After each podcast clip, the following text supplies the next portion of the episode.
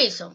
William Wilson es una narración escrita por Edgar Allan Poe que relata sucesos en primera persona, pero en pasado. En esta se encuentra un único protagonista principal que es el narrador, el cual no dice su nombre real y se encuentra confundido sobre este, pero se autodenomina William Wilson. Este narra su vida fuera de Londres en diferentes aspectos en el ámbito escolar y del cómo posee un doble que se llama igual y que para él es malo.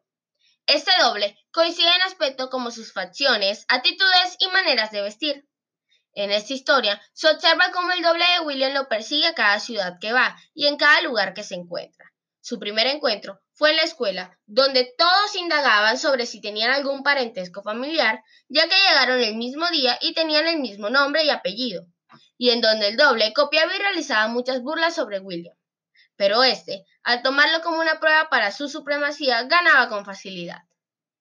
Luego de ese periodo con rivalidad entre los dos, el verdadero William decide huir y cambia su personalidad totalmente. Sigue siendo un hombre calculador y observador, pero cada vez más con ideas y planes infames que pueden hacerle daño a las demás personas, causando la aparición del doble que sinceramente se puede percibir como su propia conciencia atormentándolo e intentándolo hacer caer en cuenta de sus actos. Como en Oxford, cuando al ganar la partida, William con trampa el doble aparece y lo delata, o cuando el doble le da consejos insinuados a William para mejorar su actitud. Luego de esa vergüenza, William decide desenvolverse en un mundo sin preocupaciones, viajando a diferentes lugares, pero el doble siempre aparece para impedir la ejecución exitosa de sus planes, hasta el día de la fiesta de máscaras en el Palacio di Broglio. Cuando ya ebrio, William se disponía a dirigirse para conquistar a la esposa del dueño del palacio, y el doble lo sorprende, causando una masiva pelea entre los dos, lo que lleva a la muerte del doble, y al reflexionar de William al verse allí sin vida y recordando cada ocasión en la que fue mala persona.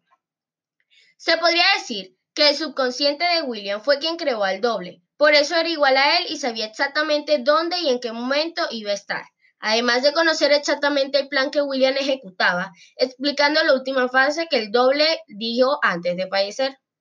Has vencido y yo sucumbo. Pero de aquí en adelante tú también estás muerto, muerto para el mundo y sus esperanzas. En mí tuviste existencia y en mi mente podrás ver por esta imagen que es tuya, cuán íntegramente te has asesinado a ti mismo.